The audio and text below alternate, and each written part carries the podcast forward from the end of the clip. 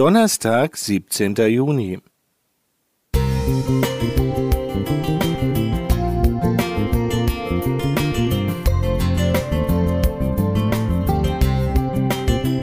Ein kleiner Lichtblick für den Tag.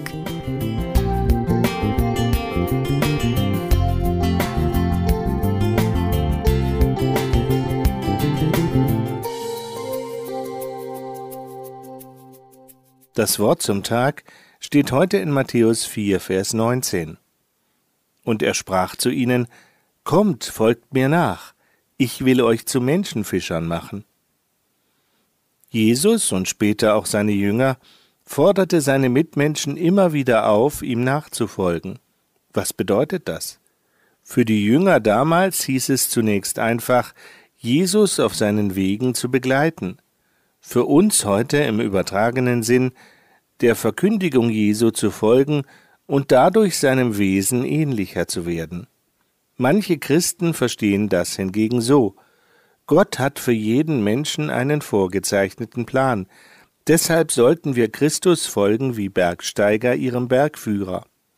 Im alten Liederbuch heißt es in Wir loben Gott 254 wie Gott mich führt, so will ich gehen, ohn alles eigen wählen. Geschieht, was er mir ausersehen, wird's mir an keinem fehlen.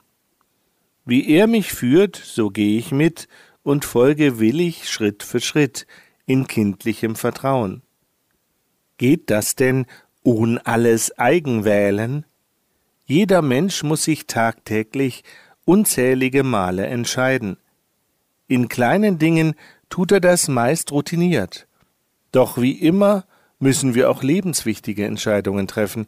Welche Ausbildung ist die richtige oder welcher Ehepartner? Wofür verwende ich mein Geld und vieles mehr? Bis ins hohe Alter sind wir gefordert, Entscheidungen zu fällen. Soll ich in ein Altenheim gehen oder werden meine Kinder mich versorgen? Einige Christen, die an einen festen Plan Gottes glauben, erbitten sich Zeichen von Gott. An verschiedenen Stellen berichtet die Bibel, dass Gott solche Zeichen gegeben hat, doch das waren eher Ausnahmen.